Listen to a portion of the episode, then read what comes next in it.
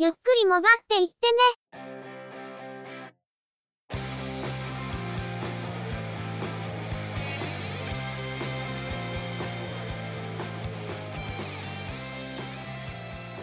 モバイル、通信、IT 関連のニュースや話題などを取り上げて、中の人なりの意見や感想を述べてみたり、製品レビューまがいのことをしてみたり、いろいろと見聞や体験について、お話ししてみるポッドキャストです。ゆくもばのおしゃべりは、合成音声でお送りしています。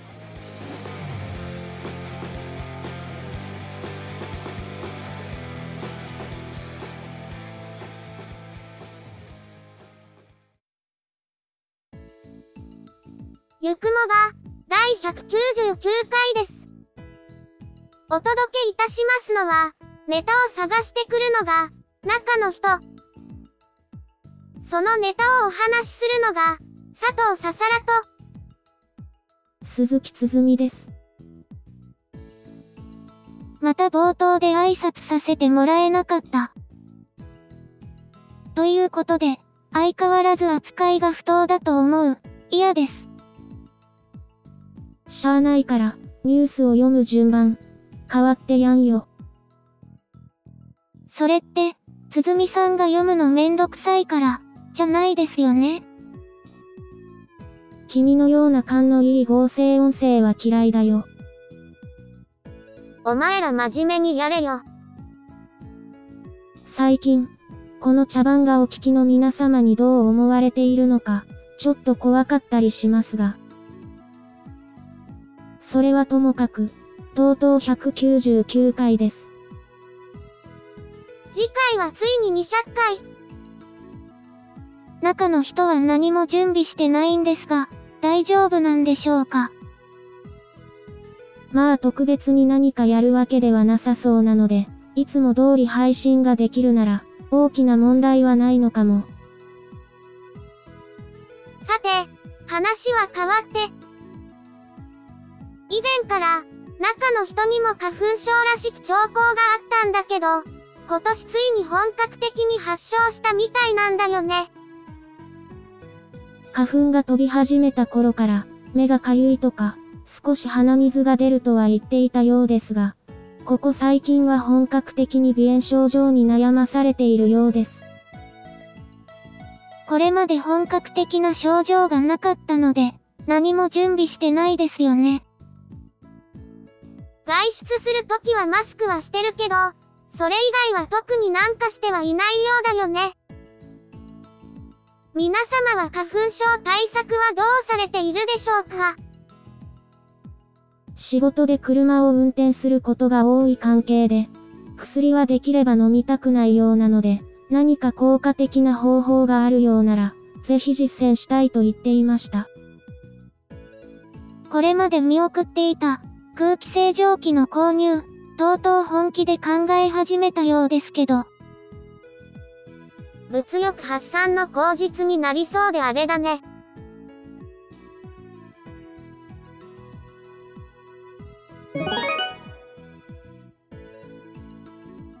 それでは、今回のニュースです。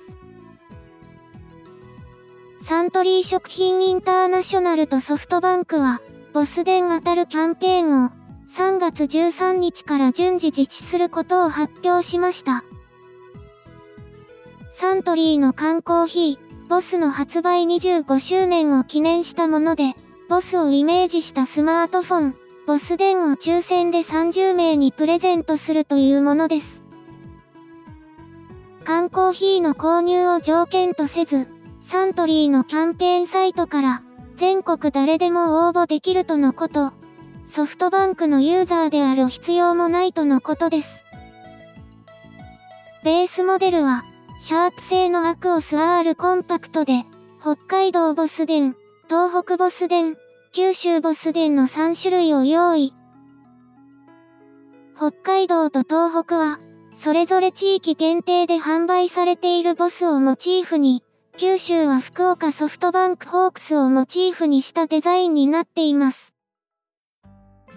当選台数は各モデル10台の計30台。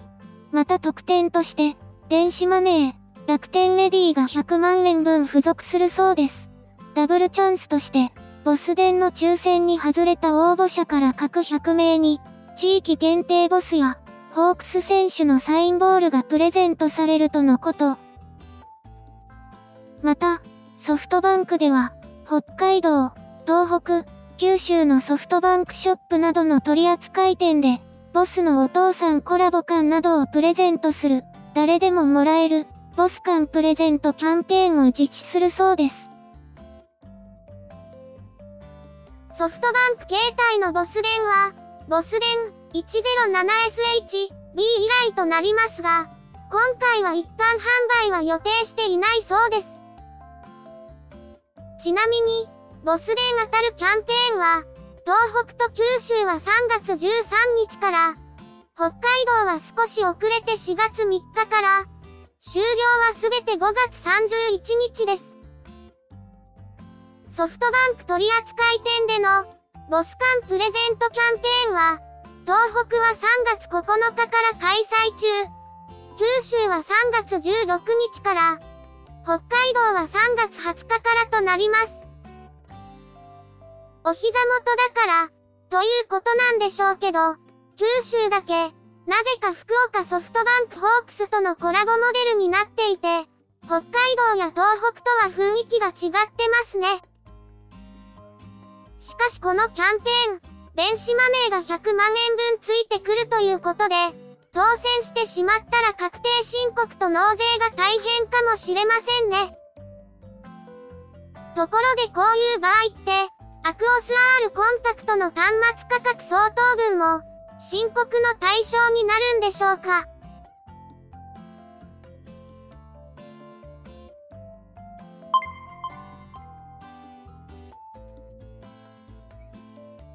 楽天、東京電力ホールディングス、東京電力パワーグリッドの3社は、楽天が目指す携帯電話事業への参入に関して、東京電力グループの設備を活用することで合意したことを明らかにしました。携帯電話事業への楽天の新規参入が認められた場合、東京電力グループの送電鉄塔、配電中、通信鉄塔、建物屋上などを活用して、携帯電話基地局を設置していくとのこと。楽天は、今後は東京電力以外の電力会社との協力も検討していくとしています。東京電力グループでは、設備の種別ごとに窓口を設けていたところ、今回の合意をきっかけに窓口を1本か、ワンストップで設備の貸し出しに対応していくとしています。今月末にも結果が出るとされている、新規周波数帯の割り当てと、それに伴う楽天の MNO 参入の可否ですが、それを前に様々な動きが見えてきています。電力会社の設備に基地局設備を設置するという話を聞くと、かつての移動やアステルを思い出す人もいそうですけど、民間のビルや敷地に基地局設備の設置交渉をしていくよりは、東電の施設内に設置する方が効率的、というのは理解できます。ただ、これって、基地局の工事とか、障害が発生した時の保守とかで、敷地に入る際に楽天と東電双方の調整が必要になるとか、電波電管に関する諸々のことで、面倒が起こったりしないのか、ちょっと心配になる話ではあるんですよね。そういった作業全般を、楽天が直営でやるのかも疑問で、装置のベンダーや、基地局工事を行っている通信系の会社とかが代行するようなことも大いにありそうですから、中の人のような通信業界の人が大変な思いをすることにならないか、という懸念があるんですけど。それを言ってしまうと、この業界はすでにいろんな方面でひどい目に。おいやめろ。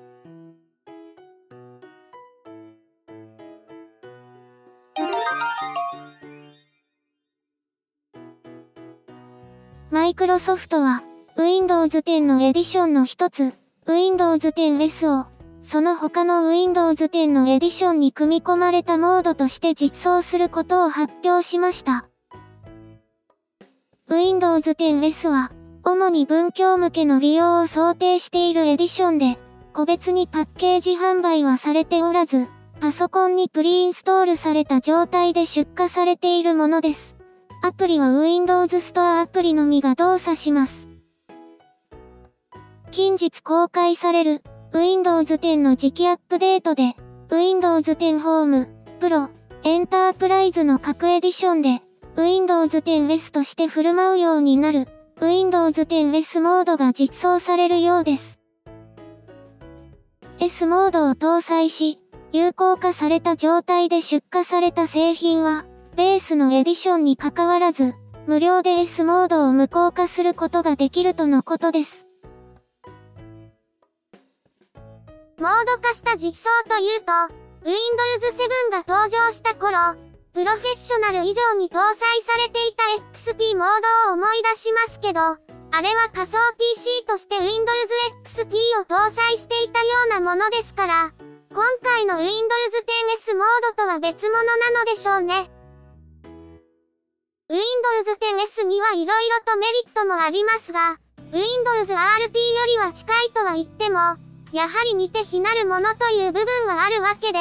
利用する側からすると名称が紛らわしいというのはあったのかもしれません。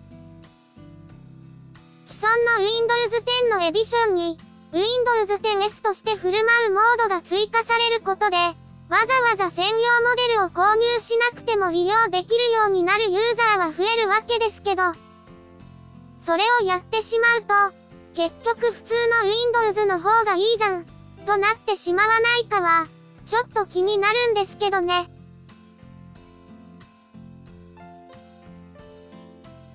今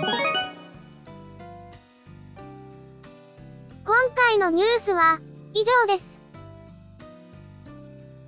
今回はコメントをご紹介したいと思います。読み切れないほどのコメントをいただけるようだと、毎回ご紹介できるんですが、残念ながら今は読むだけのコメントが溜まってからのご紹介になりますので、取り上げるのが遅くなってしまうことは、どうぞご容赦ください。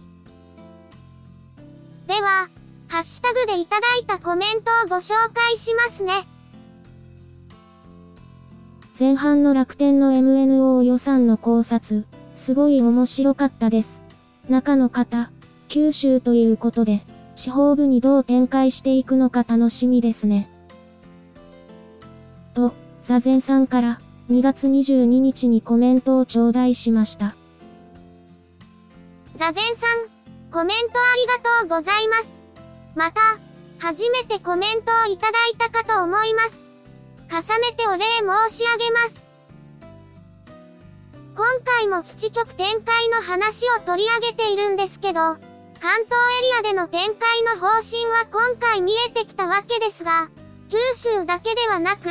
地方にどう展開していくのかは、楽しみでもあり、不安でもあるというのが、中の人の本音なんですよね。楽天の MNO 参入については、良くも悪くも注目が集まると思いますので、今後しばらく目を離せないですね。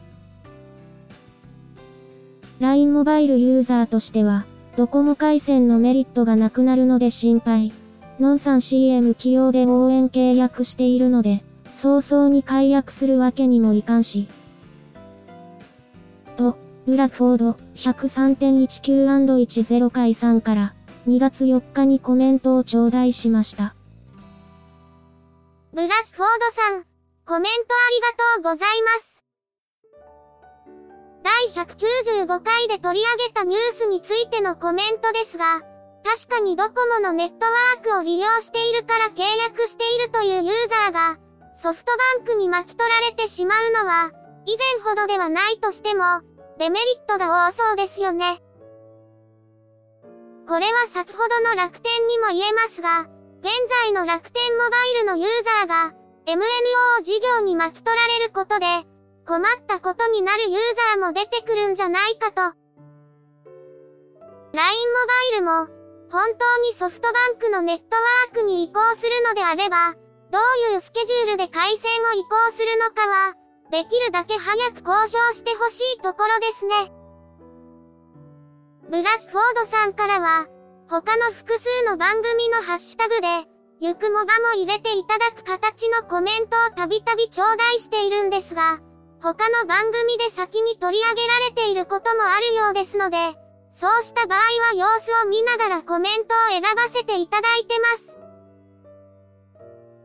妖精怖い。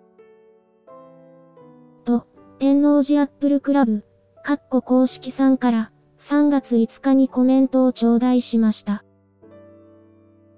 と、怖い妖精さんに非常によく似た人に読んでもらいました。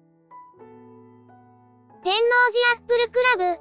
カッコ公式さん、コメントありがとうございます。きっと他人の空にです。今回も、中の人は割と急いで編集をしなきゃいけないんですけど、やっぱり後ろでぶちそうなものを突きつけられているんでしょうかね。さっき、つづみさんの控え室から、砥石で何かを研ぐ音が。空耳です。ということで、今回のコメントは以上です。皆様、ありがとうございました。